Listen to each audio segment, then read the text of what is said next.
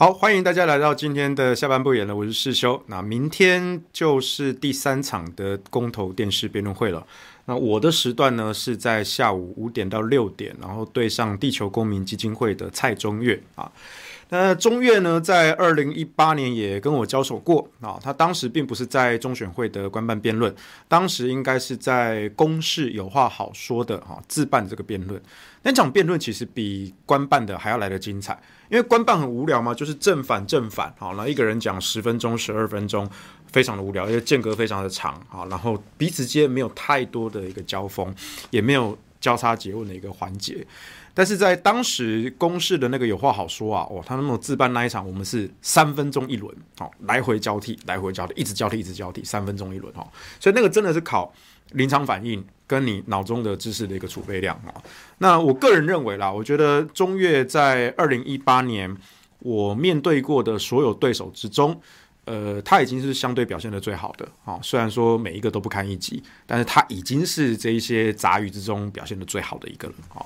那中越是比较可惜啦，就是明明在官办辩论的时候，洪申翰有出场，那他当时应该是在好像也是第三场哈。也同样在第三场，看三年前的同一个场次啊，他其实是洪胜汉出战啊，那用绿色公民行动联盟的名义啊，那当然今年这个洪胜汉已经是民进党的不分区立委了，然后他现在又假借的去去英国参加 COP twenty six，然后回来还在隔离中啊，所以呢他就避战啊，逃避跟我的辩论啊，那我觉得还有另外一个原因啦，因为在。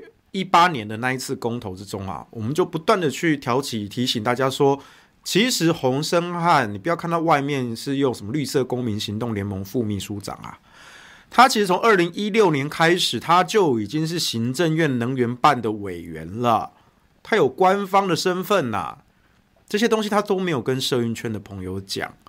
所以我在一八年公投的时候，我不断不断的言必称洪生汉委员，行政院洪生汉委员。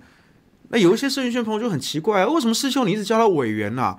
我我们知道生汉跟民进党是走比较近啊，可是你为什么叫他委员呢？他他现在也没有要当立委啊。我说我没有说是立法院的啊，我说是行政院委员。他那时候早就已经是行政院能源办的委员了。他在院里面开会的时候。他的话语权比当时的经济部部长李世光还要大，因为小英罩他，林全也罩他，啊，所以洪申翰当时在行政院里面开会，他的话语权是比经济部长还要大的，啊，然后我讲这些东西，这些摄影圈的朋友好像还真的一副不知道的样子，因为洪申翰从来都没有跟他们讲过。那后来在正式的辩论上遇到的时候，我也是言必称。好，行政院委员哈，洪胜汉这样，洪大委员这样子哈。然后那次，我觉得那次也蛮有趣的哈。我开头就点绿色公民行动联盟跟民进党之间的关系。好，从二零一五年当时蔡英文在竞选总统，然后我记得二零一五年初的时候。他把几个反核的侧翼组织全部都找过去，好，包括绿色公民行动联盟啦、妈妈监督核场联盟啊，好，找过去，好，然后说要拟一个小英的这个新能源的一个政策，哈，就是后来，哦，到现在，哦，贻笑大方的二零二五非核家园，好，那当时这件事情呢，其实新闻也有报。啊，但是呢，绿盟他当然都会坚持说，没有，我们就是公民团体啊，对不对？我们就是被民党找去啊。是拜托，圈子里面谁不知道你们跟民进党的关系呀、啊？而且后来二零一六年小英当小英当选了，他也真的就把你找入阁啦，对不对？虽然不是让你当部长嘛，这太这个风风风头太大了，对不对？啊，太引人注意了哈。让你当这种委员啊，你也不用去立法院备询，对不对？但是你的话语权比经济部长还要大，对啊。然后在二零一八年公投辩论的时候呢，我就是一直开头我就戳他这一点啊。然后换成这这个反方哈，洪胜汉在讲的时候，他就说这个黄世修先生非常的恶劣哈，我我绝对不会去说黄世修以前担任过国民党的智库。帮洪秀柱竞选总统啊，啊，多次的跟国民党站在一起啊，宣扬这个以和养绿公投，这种下流的招式，我洪胜汉是绝对不会用的啊。那大家听一听，要笑一笑哈。然后中间我就辩论了，我就把他修理得很惨啊，每一个论点全部都被打爆啊。啊，尤其在会后的时候下辩论台，我就跟洪胜汉讲了一句，我说：“申翰，兵法讲地利，今天这个场子是中式，你不讲这些蓝营的支持者还不知道我曾经待过国民党智库呢。”你不讲，他不知道我曾经跟国民党在一起开过记者会呢。但我就是一个公民团体，我没有入党，我也没有入阁。但是你呢？你可不一样了。绿盟跟民进党的关系这么的密切，现在全天下人皆知啦。而且你就是行政院的委员啦，大家都知道了。再强调一次，今天这个场子是中视。然后侯胜汉就脸色一垮，就不回答我的问题了。而且那时候他急着走，然后我们那时候在更早之前，我还拿了一张那个蓝与核废签出的那个公投提案书啊，要他签。我就是这样拿拿着这张蓝与核废签出的提案书，跟一支笔那边晃啊晃啊晃啊，申翰签不签？签不签？蓝与核废不是很重要吗？签不签？啊，然后申翰本来不想回答我的，然后被我逼问了，他就说有好的做法，我们都会支持。所以，申汉，你到底要不要签？你到底要不要签？有好的做法，我们都会支持。所以，你到底要不要签嘛？申汉，来来签一下，签一下，很简单的。我们都很关心蓝与核废的迁出，对吧？申汉来签呢、啊。我再说一次，有好的做法，我们都会支持。然后他就气冲冲的就掉头就走。那掉头就走之之后呢，我还把他换回来。哎，申翰，那个你的手机还放在台上，你忘了拿了。来来来来，申翰，来，我帮你，我帮你注意到了。申翰，来你的手机。然后他只好心不甘情不愿的转头过来，又走回来到我面前，我把手机拿给他。申翰，路上小心哦，拜拜。你说这洪山多气我哦，气到他可能很害怕，三年后的今天啊，又被我再一次这样子的哈羞辱吧。所以呢，他今年就。逃跑到英国去啊！那现在已经回台湾了哈，正在隔离之中啊，就可以逃避跟黄世修之间的辩论啊。所以，我真的觉得中越也是比较可惜啦。其实中越当年这个表现啊，我是觉得比洪森汉好的啊，而且好蛮多的啊。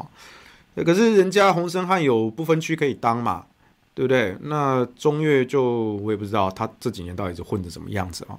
他一直挂着什么地球公民基金会的。副执行长吧，好像是副执行长吧。好，那当然我也知道说他们也是很积极的在备战。好，所谓的核电帮的反扑啊，对不对？好，到底谁反扑啊？赢的是我们呢？通常都是应该是输的那一方要来一个卷土重来，来个反扑吧。我们是赢的这一方，哎，科学在我们这边，民主也在我们这边，国际也在我们这边，怎么会是我们的反扑呢？我也不知道为什么啊。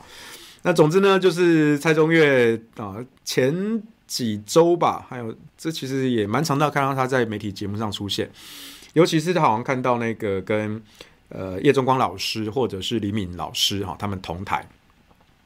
据说蔡中岳好像也是被修理得很惨啊，被两位老师修，就就大家大家不要以为就是你避得了黄世修，那其他像李老师、叶老师或者王厂长，你不要以为他们就是吃素的好吗？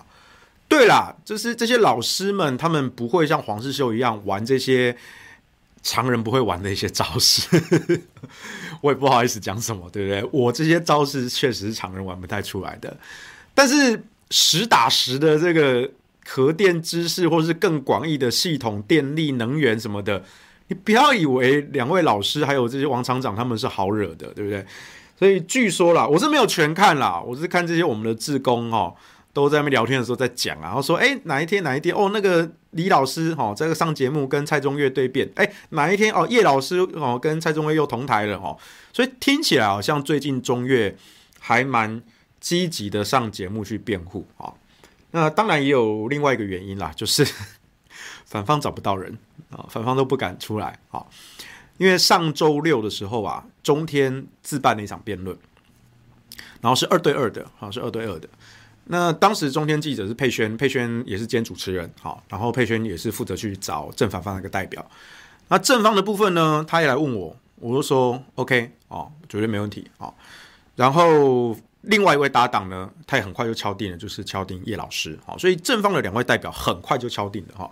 这么多年来，只要是有正反永和反核双方对谈的场合、座谈会、辩论，啊，正方都是很快就搞定了，但反方呢就一直找不出来，啊，据说佩轩到处去问，啊，问了苗博雅，问了徐永辉，本来是要找徐永辉，本来是要找徐永辉，结果呢，徐永辉打死不接电话，后来佩轩又传讯，哎，徐永辉已读不回啊，已读不回啊。所以佩轩气到说：“不是你，你如果没有办法出席，或是你不想出席，你就回一个讯息说啊，可能我那一天有事，没有办法配合，很不好意思。你就堂堂正正的回个讯息给给节目制作单位就好了嘛，对不对？没有要为难你啊，对不对？可是你打死不接电话，然后传讯息给你。”你又已读不回，你已读哦，你已读哦，你有看到哦，徐永辉，你有看到哦，那你这是什么意思？你回都不回，这是什么意思？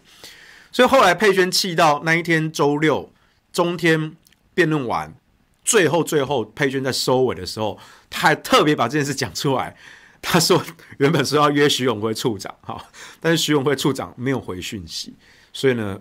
我们也希望接下来能够邀请到其他的反方，因为中天好像有要办两场，哈，一场是在上周六的时候，好，那接下来好像每周六都会办，那这个周六好像是要办那个早教跟榜大选，啊，好像要合在一起办，然后再下个在下个周六好像合适又要再办一场，好，所以我们合适有两场，好，所以可以看出来，其实大家媒体朋友们其实真的都很关心核四这个议题。好，那合资这个正反双方的辩论呢？诶，我们也必须要这个，也不是老王卖瓜自卖自夸啦。好，我们也可以看得出来嘛。这个从前两场的啊，每一天四案的辩论里面啊，我想正反攻防最精彩的啊，不是只有我啊，反方也是啊啊，最精彩的应该就是咱们的核四案了吧？我想这个大家应该都同意吧？哈哈，所以呢，就是。媒体朋友大概也看到这件事情，哈，所以在各种自办的辩论之中呢，他们也不会想要说，那我要不要特别再另外办个什么反莱猪的正反双方辩论啊，或者是绑大选的正反双方辩论啊，这个办不太起来，也没有什么好辩的，好，那但是核四这一案呢，诶，就很有很有意思，哈，正反双方，好，虽然反方的论点一直跳针，但是没有办法，但问题就在于说，明明不管是媒体也好，还是社会大众也好，大家都想要看到。核四案的双方对辩的啊，这种精彩的交锋，结果反方就是找不到啊，所以那个时候上周上周四五的时候，我那时候佩轩还在找人哈，后来又问了，好像听说好像问方简吧，但是方简好像不在台湾，好像在上海吧，你知道他上海生意做很大，都不知道谁才是中共同路人啊，赚人民币的啊。他其实是上海一个一个集一个商业集团的一个经理吧，哈，不知道，反正就人家在对岸赚钱就对了，哈。但我就觉得他到底是蓝的还是绿的还是红的，哎，我不知道了，反正我不管了，啊。然后又问问问问谁？问苗博雅，啊，还问谁？啊，反正到处问，大家不是有事，要么就是看到正方的名单里面有一个叫黄世修，就不愿意出战了，啊。所以大家就知道我多么的够狼玩了，鬼见愁啊，对不对？见神杀神，哈，见佛杀佛，任何妖魔鬼怪在我面前，哦，通通斩，哈。所以就很多人都不愿意出席出战啊，啊，我也是很无奈啊。但最后呢，哎，就找到了，啊，找到了这个潘汉生，啊。潘生哎，竟然答应了，那我觉得还不错。虽然据说他好像也本来不太想跟我同台，是节目单位呢这个死劝活劝啊，拜托拜托，我们真的找不到人了，拜托。所以最后潘汉生才才答应的啊。那另外一位呢是杨木火啊，杨木火大家就也知道嘛，多年来哈。但其实我是不太赞成说，因为你说其他的这些反方人士，他们至少还有自己一套论述。杨木火是从头到尾都在跳针。比如说前前阵子，你可以上看杨木火，他也上了好几次的呃东升，就是阿关的那个节目啊，那个呃这不是新闻的那个节目哈。杨木火也多次跟叶老师、呃王厂长、李老师同台啊。事实上，在前几年的时候也是哈。杨木火这个人就是就是他反正也不管什么脸皮不脸皮的哈，他就是通通都到场啊。然后他每次呢，他的手法也非常的千篇一律。他每次就会拿一大叠吓人的报告，哦，都说是官方报告，哦，可是呢，他每一次都是只拿中间的检讨报告，然后跟你说哦，哪一行哪一行说有问题哦，你看说这个问题好严重，何市场会爆炸哦。你不想想看那份报告是几年以前的，而且那是一份中间的报告，那个问题结案了没？改善了没？全部都结案，全部都改善了，而且他还断章取义，明明可能这整这个整个段落在讲的是一个假设的一个情境，那假设了很多前提的条件，那最后做出一个评估，可是那个条件事实上并不是真实的。它只是一个理论的一个最大，甚至那一段都不一定跟台湾的核电厂都搭得起来。他可能在讲美国某个地方某个地址的条件，在当地做了一个分析，哦，然后杨木火就说，根据这个美国核管会的 Shock Level Three 哦，这个地震的评估哦有几级几级。你有没有清楚知道那一个地震评估的模型，它的前提的条件是什么？它推导的步骤是什么？它的结论是什么？你都没有讲啊，哦，那不然就是他在当民进党立委陈欧珀顾问的时候，他用委员办公室的名义去跟台电要了一大堆的内部文件，他都拿这种内部文件啊，上面都写密件、密件、密件啊，是假还是真，我不知道啊，他就拿这些，根据我手上这个台电的这个密件哦，哦，这个他们内部的这个工程师出国的报告哦。这个有问题啊！哦，燃料棒啊，仪控系统啊，哦都没有验证什么的，都有问题要改进的。台电自己都承认，那个是几年前的出国报告啊，你要不要讲一下？好，那所谓的没有认证，其实是美国核管会本来就不需要认证那个东西。为什么呢？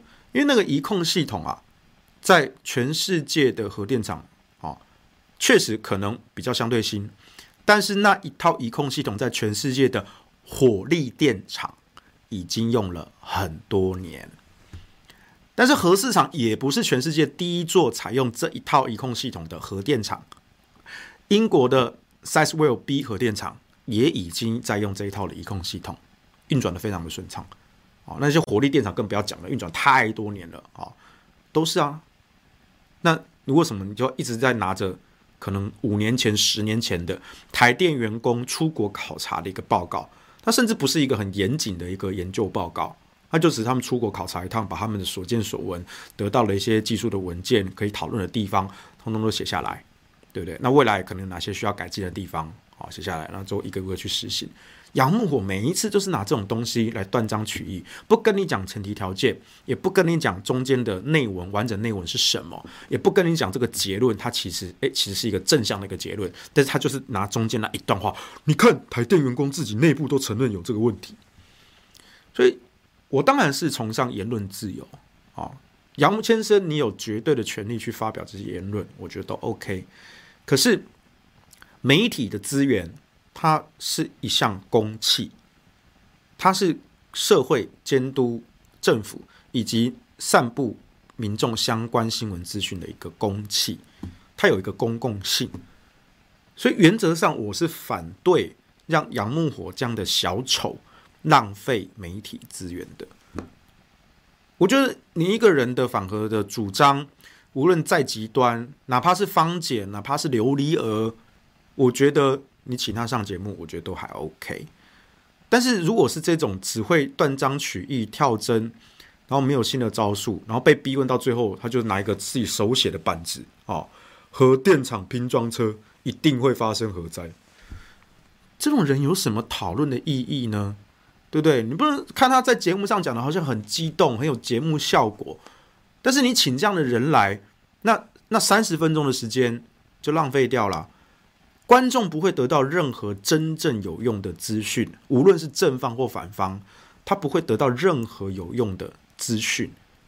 你就是看了一个小丑在上面作秀，做了三十分钟，连娱乐性都不高，因为他讲话实在是又急又跳针，但听他讲话很痛苦，你知道？所以你说一个人反核反倒非常的天天马行空，非常的幽默诙谐，哎，那很好啊。对不对？这个可看性非常的高，对不对？你他可以用各种的讽刺揶揄，黄世修啊、李敏啊、叶中光啊，对不对？哦，把这些核电帮哦骂得一文不值，但是他不带一点脏字，哎，那真的是搞改了。那可惜我们没有看到这样的反核方嘛，对不对？好，反而好像都是永和方的黄世修在干这种事情，对不对？好，因为我们说过，我们要兼顾专业性跟娱乐性。好，因为呢，我本人是天秤座，我们天秤座最讲究 balance 平衡了。啊，那对，所以 balance 好，所以可能有点白烂啊，所以白烂白烂的，但是对对手非常的有用啊。我觉得你就是让观众看到这些东西才有趣嘛。你这公投辩论才有趣嘛？你不是让杨牧我在一直边跳针，那真的一点用都没有，连娱乐性都没有啊！所以基本上我是反对让这样子的小丑浪费媒体资源的哈。但是后来他们配宣要跟我说，因为真的找不到人，第二个反方代表超级难找哦！其实连潘汉生都是死劝活劝才拜托 潘汉生来上 上辩论的哦。那同样的情形呢，也发生在。昨天周一，哈，周一哦，刚刚回顾一下我昨天的一天的行程。我昨天早上起个大早，赶到台大集思会议中心，因为黎明老师呢，他办了一个用过核燃料处理论坛啊。其实，在三年前的以核养绿公投前夕，我们也办了一个用过核子燃料的处理论坛啊，邀请了呃各个专家啊。有台电的，有原能会的，有学术界的哈，来讲说，其实各国的这些核燃料、核废料、高阶、低阶处置厂、储存厂，啊，要怎么处理？有没有什么新的技术？那既有的技术能不能处理？怎么处理？哦，都讲得很清楚啊。当然，这些可能比较偏技术层面，所以一般的媒体记者哦，比较不会写完整的啊。通常还是说，哎，我们开场的时候，我跟几位老师哦，来一个简单一个记者会。表达我们的诉求，核废料其实一直都有处理方法，是政治上变成一个无解的问题，技术上不要说现在啦，十几年前甚至几十年前就通通有解法了啦。所以我们在三年前的时候呢，以核养绿公投的前戏，我们也办了类似的这个论坛啊。那今年呢，也不免俗的还要再来办一次啊，能办就多办嘛啊。那因为根据民调。反对核四重启的民众，他最关心的理由就是核废料。那我们也强调，无论你反核或永核，核废料都是我们必须共同面对的问题，对吧？你就是要走向废核家园，核一二三要除役，那那些用过的核子燃料、低阶的核废料、高阶的用过核子燃料，全部都要拿出来处理啊，对不对？如果你没有办法对核一厂的用过核子燃料进行处理，无论是干除也好，还是其他的处置也好，哎，核一厂其实是没有办法除役的哦。所以这边陷入一个吊诡，就是反核方一再炒作的核废料无法处理，恰恰就是台湾无法实现非核家园的关键障碍。因为你们自己煽动这样的辐射的恐慌，导致了核一的除役卡住了。好，那现在中央跟地方互推责任嘛。对，新北市不给水保执照，中央认为你要先给，那新北市又问，那请问何二呢？中央又说何二，那之后再说，哈，反正两边就是互踢皮球，哈。但是我都觉得说这些东西，当然也不是单方面的对错啦，哈。我觉得大家都有责任啦，中央地方都有责任啦，哈。但是呢，这毕竟是一个政治问题，这不是技术问题。你说什么什么水土保持执照？那你要跟我们讲，新北市政府要跟我讲说，那到底哪一点水土保持需要改善改进的工程要怎么做？你要列出来啊！你不能就是说啊，我觉得这这些有问题，那是什么问题？嗯，我就是觉得有问题，所以我不给你过。那我们要怎么改？呃，我觉得有问题，嗯，对，就就卡着啊，就卡着啊。那那我现在把你收回来，我中央的农委会来审水保啊，核二厂当年。中央就发公告说，核二厂干式储存的水保执照由农委会，中央的农委会来审。新北就抗议啊，诶，凭什么这个核厂是我的辖区啊，对不对？本来这个是地方政府的权限呢、啊，你凭什么是中央的农委会又那边吵来吵去？但是交给你新北市，你就会审吗？或是交给你中央，你就会审吗？我们都没有把握嘛，对不对？所以现在就变成一个互踢皮球的情况，那这个互踢皮球的情况就来自于那些反核常年煽动的辐射恐惧嘛。所以地方的首长，你看像侯友宜，现在就装死啊，对不对？或像林之妙啊，我们之前也讲过，林之妙他这个人，他其实也没有想什么啦，他其实就是一个镇长的格啦。好，我以前小时候跟我爷爷奶奶住罗东，他是我们罗东镇镇长哈。说穿了，他就是一个罗东镇长的格啦。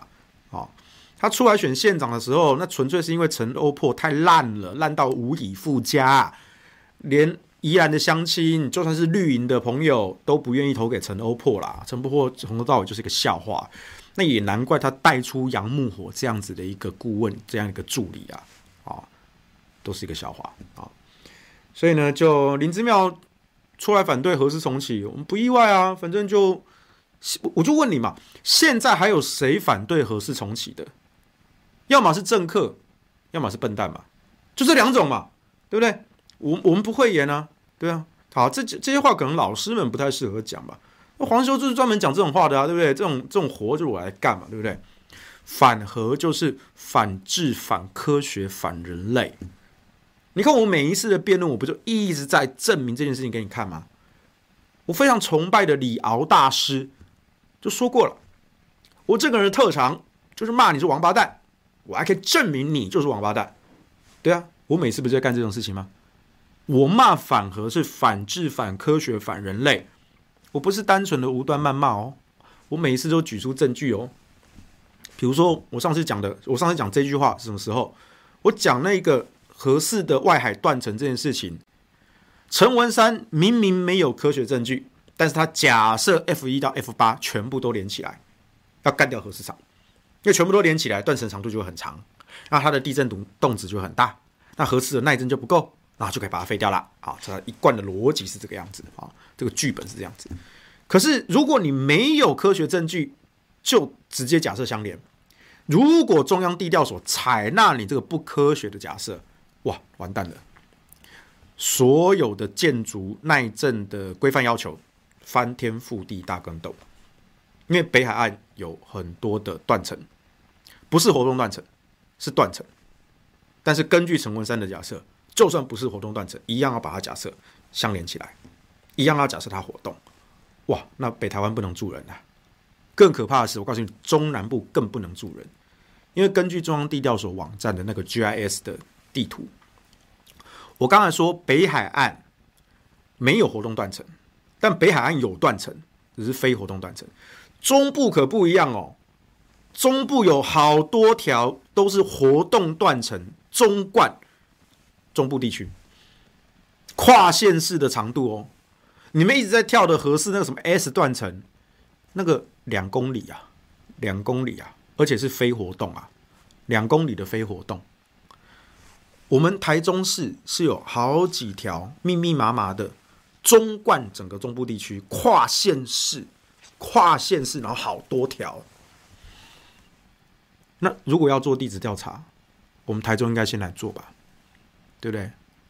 还有我们台中有天然气接收站哎，有储气槽哎，有输气管哎。你觉得接收站、储气槽、输气管有比核市场耐震吗？如果来个地震，七级大地震，剧烈强震，你知道七级地震是什么样的概念吗？你可以上一下中央气象局的网站，那个震级的那个分级，七级。七级地震叫巨震啊，剧烈的巨啊，巨震。巨震实际上表现在户外，那是山崩地裂。我不是讲成语，真的是山崩地裂，地是会裂开的，然后山可能有一些山坡啊、土石啊会整个崩落的，是真的是山崩地裂。七级的地震是山崩地裂。那这样的情况下，你知道七级地震大概是零点几 G 吗？答案是零点四 G，零点四 G 就是山崩地裂。所以，如果有一个七级的地震发生在新北、贡寮、北海岸，我告诉你，台北市先毁一半，台北市先毁一半。核市场呢，屹立不摇，因为核市场的耐震基准值，就是它设计的最低的要求。就是零点四 G，但经济部很贼，他现在对外都说合适的耐震是零点四 G，这其实是错的。我刚说那叫耐震设计基准值，那是最低最低的一个条件但实际上合适呢，它的耐震是多少？答案是在地表就有零点六六 G。那它的反应器厂房是高达一点三二 G，一点三二哦。刚刚讲七级的那个大地震，山崩地裂，真的地会裂开的那种地震，是零点四，是零点四。核四光是地表的厂房结构就零点六六，反应器厂房甚至到一点三二。对啊，所以如果真的在北海岸发生那种七级的剧烈地震，哇！台北市真的会先毁一半了，啊！当年九一九二一大地震，啊，在南投埔里那一带，啊，死伤惨重，啊，那个惨剧可能，呃，现在人可能比较没有印象了。你可以找一些当年的一些新闻画面，可以找找看，啊。那那个是九二一大地震，九二一大地震对三座核电厂完全没有影响，完全没有影响。可是如果像九二一大地震的那种规模，放到台北市区，放到北海岸去，发生了这样的地震，真的，台北市、新北市会先毁一半，会先毁一半。但是对核四来说呢，零点四 G 是我们在设计上时候的最最最最最最基础的零点四 G 七级大地震。OK，大丈夫，而且我们实际上还做到了零点六六以上。反应器是一点三二，一点三二 vs 零点四，你慢慢去算吧。而且更过分的事情，核市场还可以再加固。你如果不满意的话，再加固都没问题。所以就说陈文山那种，你把 F 一到 F 八的断层全部都连起来，我没有证据，苦无证据啊！你们都吃到呱吉口水哦。好，就给你连起来。地震动值是多少？零点五几 G 啊。全部连起来，他妈才一点零点五几 G 啊！我地表耐震就零点六六了啦。但是你把那全部都连起来，会发生什么事情？会发生整个北台湾的建筑的耐震设计规范要求，全部都要翻天覆地大更动。双北是全面移平，所以我上次就证明给你看了，我们面对就是这群丧心病狂的神经病。反核就是反智、反科学、反人类，我没有在跟你开玩笑，我直接证明给你看，我在辩论场上证明给你看，对方就是反智、反科学、反人类。然后刚刚我们说到，我们中部地区有很多条中贯的跨县市，那个长度是跨县市的中贯的活动断层，是活动的哦，已经确定它是活动的哦。地调组的网站上都有哦，公开那个 GIS 的地图资讯都有哦。红色那好几条又粗又长的，全部都在我们中部地区，经过我的家乡台中。对啊，那我们要不要做地质调查？要啊，而且从现在的地质调查就已经告诉你，它就已经是活动了。对啊，那核市场呢？核市场目前的地质调查做出来，它就没有活动断层啊。然后你这边跳那个什么 S 断层两公里，要区区两公里又不是活动的，那外海的那些，你用苦无证据，你嘴巴讲嘴巴上讲一句，那我们就花那么多的功夫心思在那边跳来跳去，不是神经病吗？你如果要地质调查，请你一视同仁，台中市也要做，高雄市也要做，每个县市中南部的这些有大活动断层经过的，全部都要做。可是地质调查是可以平行展开的啊。你等到八年后、十年后，地质调查的 data 做出来了，哪些建筑需要加固，哪个核电厂需要加固的，加下去啊？或者我们的中火需不需要加固？我们的天然气接收站要不要加固？台中港要不要加固？这你都要回答我啊！那在十年内，如果我们地质调查还没有进一步的出来之前，请问是不是我们台中市要整个搬空，不能住人？否则危险哦！我们要等到有完备的地调资讯，我们才能告诉你是不是安全的。所以，请大家都先搬离台中市。我们今天要净空。那十年后呢？哎，我们发现哦，其实这边哎，确实是有好几条活动断层，跟十年前调查的一模一样呢。好，那大家可以搬回来吗？不行，因为有活动断层，不能搬回来。那那那那，我告诉你，福岛核灾现在十年了，早就已经都可以搬回去了。几万个福岛县民之所以无法返回家乡，根本不是因为辐射的原因，是因为当年的地震海啸摧毁了家园。那多年来，他们在其他的县市已经有了自己的稳定的生活，甚至结婚生子，小孩子搞不好都上小学了。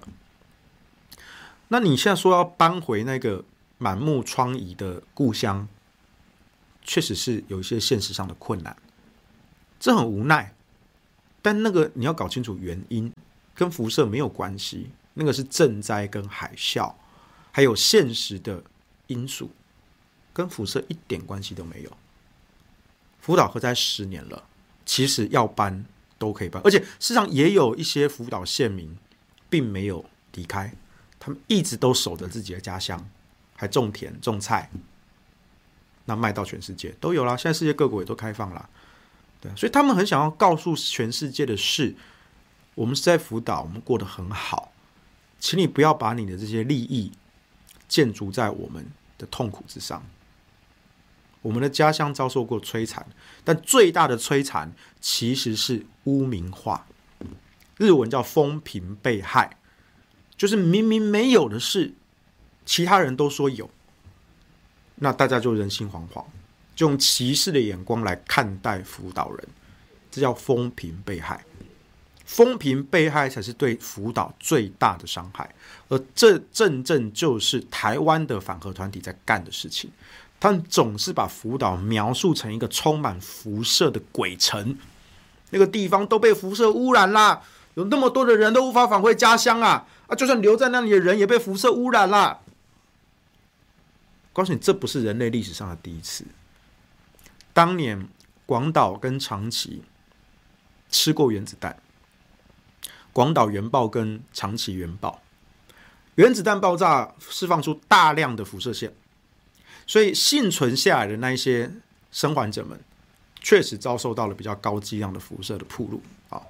那这辐射的暴露也不一定真的有事，但是在其他县市的日本人眼中，这一些广岛人跟长崎人就是被辐射污染的人种，所以当时就谣传说：“哎呀，不要接近他们啊，接近他们也会被辐射感染啊。”或是跟他们结婚生孩子啊，会有畸形啊、突变啊、流产啊，哦等等的，所以有很长一段时间，其他县市的日本的人不敢跟广岛、长崎这两个地方的人结婚生子，这已经近乎一种种族歧视了。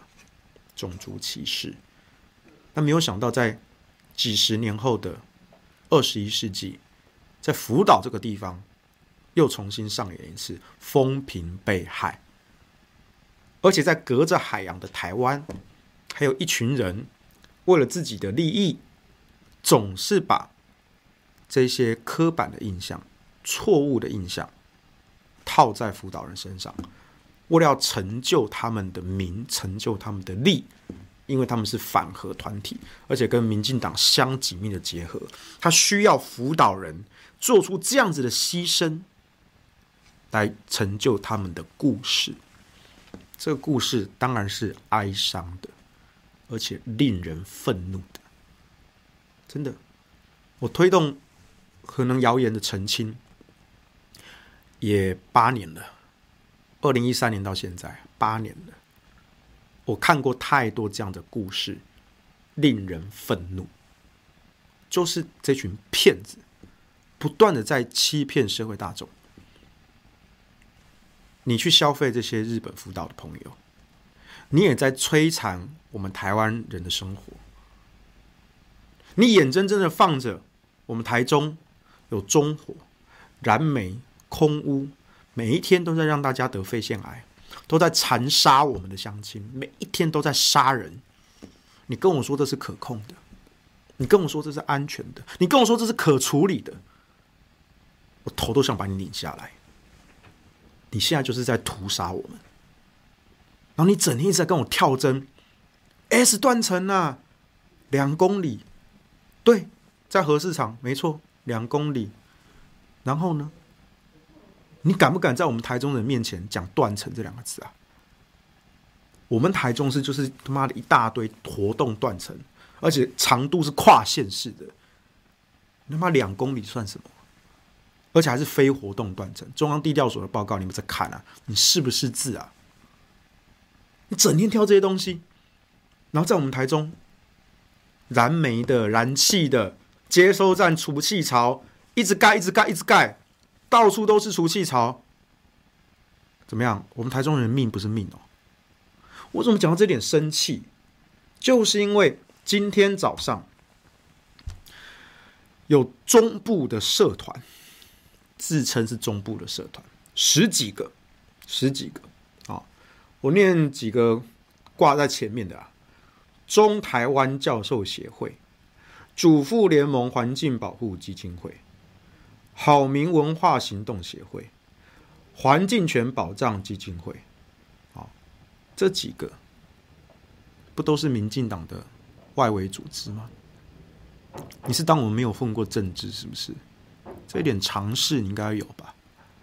你派这一些人出来，你是什么意思？十几个社团，他妈都是你民进党的侧翼，你当我们真的看不出来吗？然后他们今天早上在台湾大道开了一个记者会，说中部社团要发声，反对重启核四公投。哦，采访的重点啊，这是一份采访通知啊，好。台湾即将在十二月十八日重启核四公投，哈，这个中部十几个社团串联，认为核四公投是一个假议题，所以共同站出来为台湾发声，啊，谁能保证台湾不会因为人为疏失、地震、设计缺陷等等，哦引发核灾？哦，目前核四已经有几个值得关注的议题。第一个，中央地调所已确认，核市厂下方有一个长达两公里的 S 断层，哦，贯穿厂区，核四耐震设计零点四 G 已不足。刚才就讲过了。中央地调所的报告完整的内文写的是 S 断层不是活动断层，而且才区区两公里。你们这些人真的住台中吗？我十分的怀疑，你们真的住台中吗？两公里的断层，你们在叫嚣什么？哦，他说核市场的原耐震设计零点四 G 已不足，这不就是经济部混淆视听的说帖吗？我刚说了，核四的耐震设计基准值。是零点四 G，是七级的超级地震，七级。可是那叫设计基准值，就是你最少最少要给我做到这条线。但核上核市场实际上做到多少？做到零点六六，比七级大地震还要强，还要坚固。反应器厂房真的做到一点三二，我都没有想象到一点三一点三二到底怎么做的。你们还在拿这个零点四 G 那边招摇撞骗，混淆视听。第二点。核市场因为分包的关系，建造时间长，零件难以整合，哈，重启需投入八百亿元以上的资金，十年以上的工程时间，耗费时间长，投入资金庞大。预算的部分，啊，哎呦，他们才只喊八百亿哦，这应该是他们没有 update 到资讯啊。八百亿是二零一八年那个时候经济部喊的数字，以核养绿公投过了之后。一九年、二零年，他们喊的是一千亿。今年要公投了，经济部现在说合适重启要两千亿。所以你们这一群十几个民进党的社团呐、啊，你们手上拿的资料还是一八年的啦。人家喊价都喊到框两千亿的啦，你们还这边八百亿啊？八百亿不算什么啦。我第一场辩论会我就算给你看了嘛，合适一度电一块多。我就跟你无条件进位算两块，太阳光电一度电五块多，我就跟你无条件舍去算你五块，我两只手那么让你，两块跟五块差三块，三块乘上每年合适发两百亿度电，那一年就可以省六百亿的替代成本了。你追加预算，不管是我们说的五百亿也好，你现在拿旧的版本，经济部喊八百亿也好。还是今年经济部竞标喊到两千亿，给你框两千亿都好，一年省六百亿哎，核四如果商转一年省六百亿哎，白花花的新台币啊！你框两千亿六百亿，花几年赚回来？三年多就赚回来了啦！合适的建厂成本三千亿啊，我商转五年就赚回来了啦！但是如果不商转，台电是直接破产倒闭的。台电的资产一兆多，台电的负债也是一兆多，中间的累计亏损已经两千多亿，那台电的资本额是三千多亿，所以合适的这一笔账如果认列亏损，啪加上去，台电就破产了。台电破产之后会发生一件很有趣的事情哦。我刚刚说了，台电旗下的资产有一兆多，对吧？很多都是火力电厂，火力电厂是赚钱的金鸡母啊。当然，政府应该会出钱救，但财团也不是省油的灯，他一定会把握这个机会，用他手上的债权对台电进行清算，台电旗下的这些资产就会落入财团的手中。好，那你想象，台电现在这些所有的火力电厂都落入了财团的手中，无论这些财团要把火力电厂发的电，卖给台电，再卖给你，还是财团要直接把这些电，因为火力厂已经控在我手上了。以前台湾的电力都是在台电供应的，现在哎，你得找我啊，你得找我啊，找我买啊。你觉得财团会像台电这么好心，亏本都要卖你电吗？拜托，大家都出过社会啊，在商言商啊，我们也是要赚的啊。而且我赚利润那个趴数绝对不跟你手软的啊。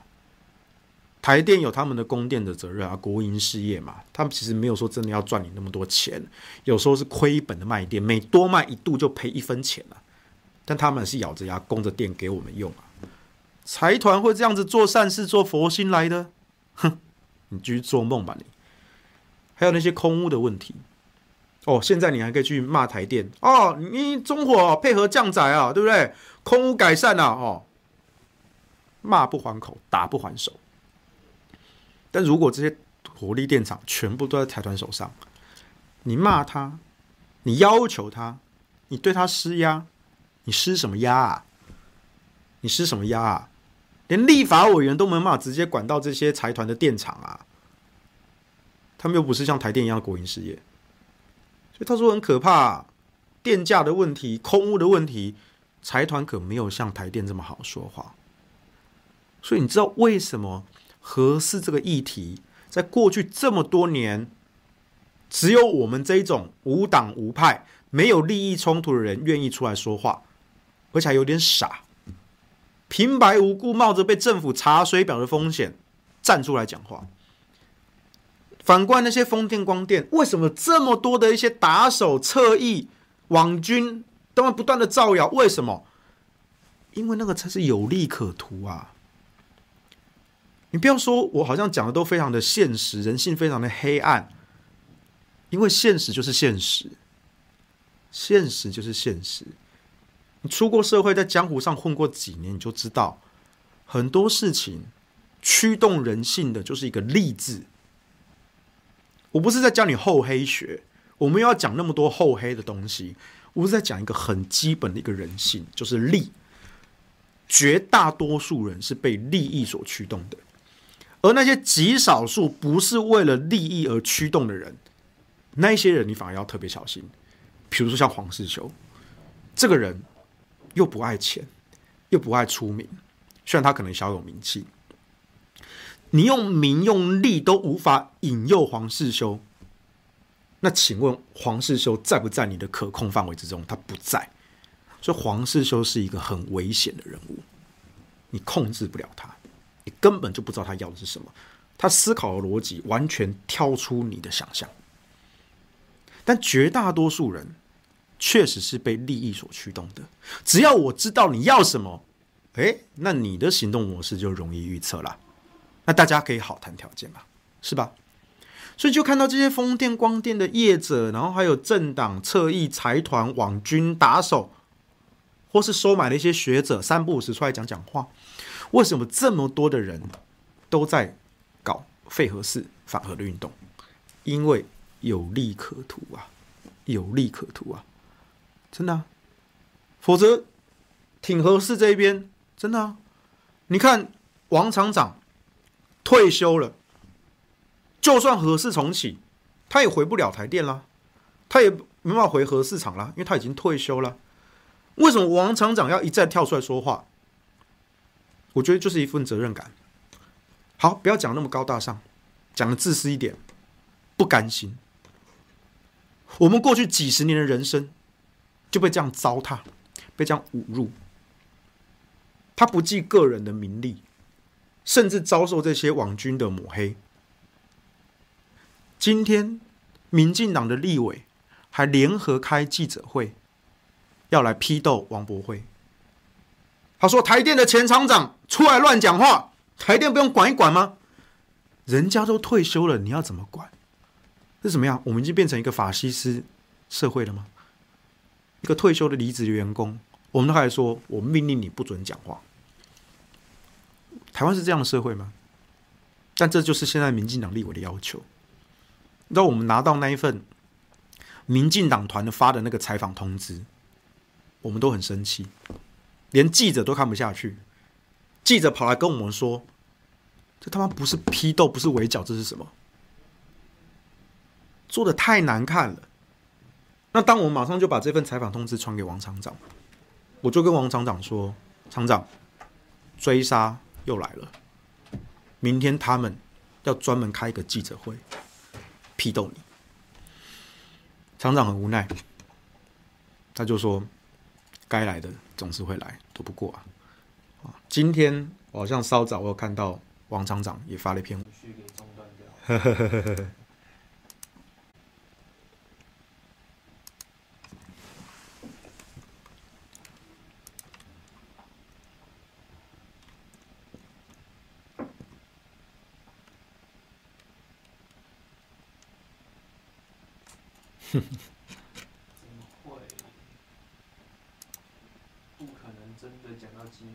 哈哈哈！哈，该来的还是会来，OK。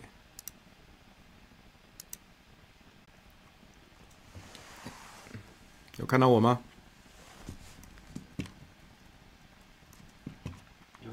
有有有，好了吗？好了吗？恢复了吗？Hello Hello，恢复了吧？又卡了，不卡了，到底卡还不卡？我现在看网络留言，OK，有看到了，说一声哈。有看到在聊天室说一声哈，有有有，OK，好，好，好，回来了，OK，好，好。我们刚刚是讲到，就是那个民进党立委啊，又发了一个采访通知，然后要批斗王博辉厂长。王王厂长就说：“又卡住了，又卡啦！你看，果然果然讲到王厂长关键字就卡了。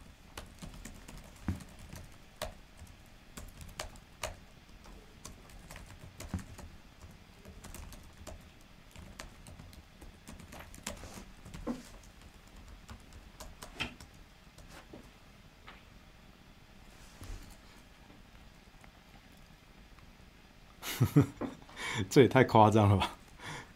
这也太准了吧！有看到一个不动的图条，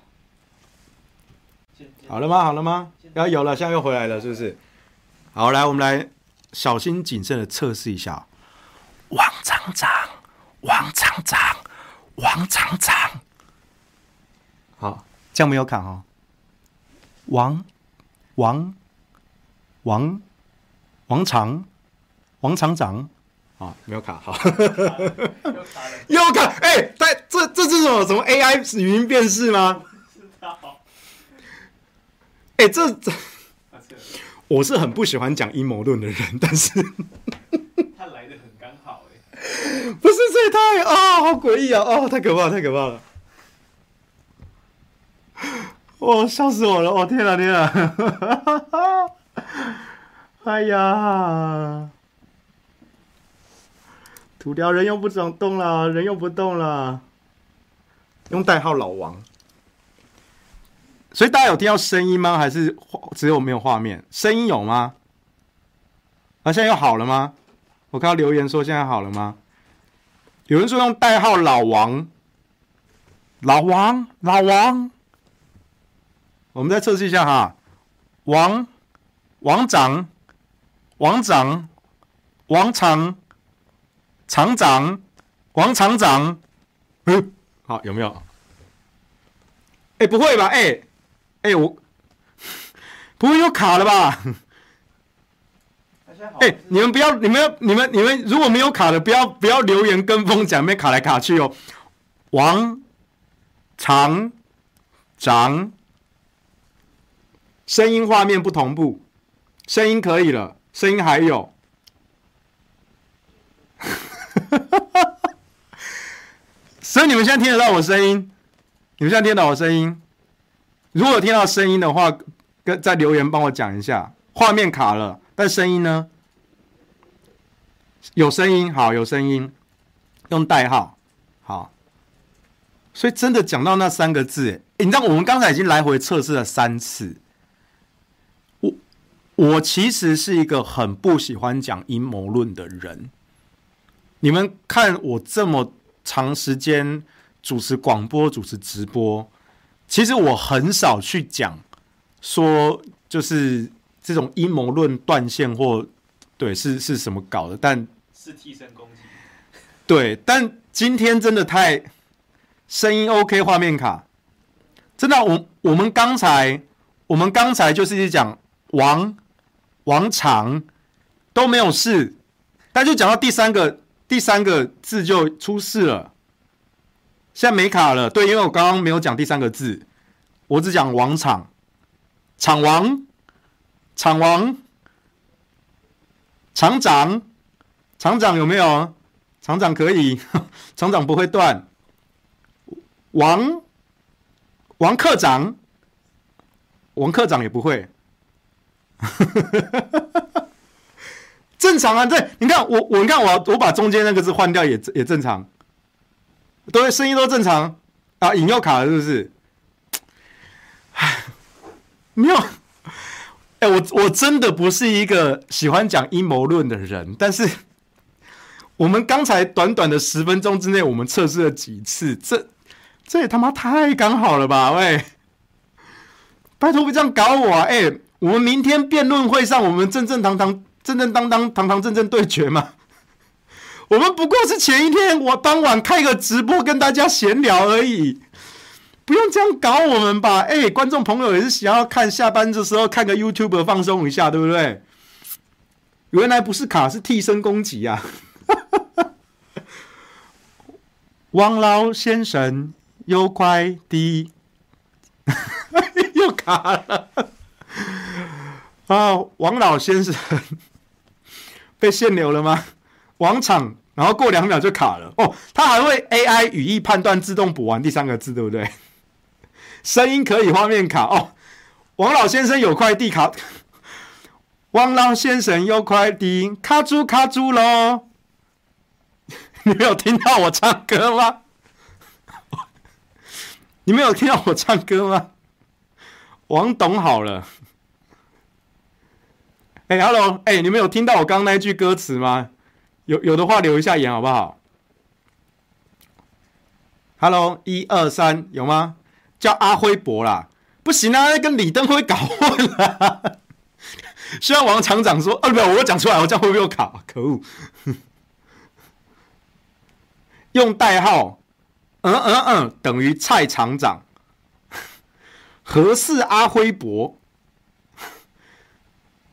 比卡管还卡，啊，又好了，现在又好了，是不是？您再继续测试说，嗯哼哼啊，全民挺合适前，嗯哼哼，拜托，哎、以后我们该不会真的是每次提到，嗯哼哼，那个人就要用这样子代称吧？哎、欸，这样太好笑了，不行，这又可怕又好笑啊！召唤王大师，我真的跟你们强调，我不是一个喜欢讲阴谋论的人。我认识王大师，王大师就很喜欢讲阴谋论。我跟他虽然是朋友，但是我跟他的个性刚好相反，我不喜欢讲阴谋论。但是 啊，所以你们有听到我唱歌吗？再一次，是不是？王老先生，王老先生有歌唱，卡住卡住喽。有良心的阿辉伯，土条重开呢？现在都六点半了啦，我们直播也差不多时间到了。但但是我没有想到最后的十分钟，我们是在这样子的非常的可怕又可笑的一个情况下度过的。好像不说王，真的好像有有比较好哎。阿辉伯也可以是徐永辉啊，对呀、啊，对不对？哎，可是这样会搞混啊，这样也不行啊，对个屁啊！他的语音辨识好广啊，遇到关键字画面会卡，声音正常，所以像我们只能听声音，是不是？哦，这种太瞎了啦，没没提到也卡了啦。好，总之你们好，有人说声音很清楚，OK，好，那我们来做个 end ending，因为时间也差不多了。好，总之呢，明天星期三公投辩论又要开始了啊，有四个案子，我这个案子呢时段应该是排在下午的五点到六点啊，那我的对手呢是地球公民基金会的蔡中岳。啊，如果大家想要看什么招式啊，我拿来对付他，能够上新闻头版的，好，你欢迎在我们的聊天室，或者是等一下直播结束之后呢，请在我们这个影片回放下面留言，好，我都会看留言，我每一次留言直播我都会看留言，好，你可以随时的告诉我你的想法，你想看什么招式，想看什么新闻版面标题，通通都可以跟我说，我尽可能满足大家对于专业性。跟娱乐性的一个平衡，我们是天秤座的，我们最讲 balance 了，OK，好不好？？OK，好，那今天很不好意思哈，就是在最后十分钟呢，发生了这个放送事故啊，好，提到那三个关键字，而且一定要讲到第三个字才会断哈，讲前两个字都还没事，这是这才是太人工智慧了哈，这个智慧 AI 实在太厉害了哈，OK，所以呢就。大家就敬请期待吧。好，那有什么意见也欢迎跟我说。这场战争我们要打到十二月十八日。好，我们绝对不会屈服。各位人民，奋斗救台湾。好，这样也不会卡。好，这样又卡啊，这样也会卡。我明明没有讲那三个字。好，不管了，反正就对。下午五点，下午五点是我们合适这个案子。我对蔡中岳。好，那你们要补课，呃，补课也没有办。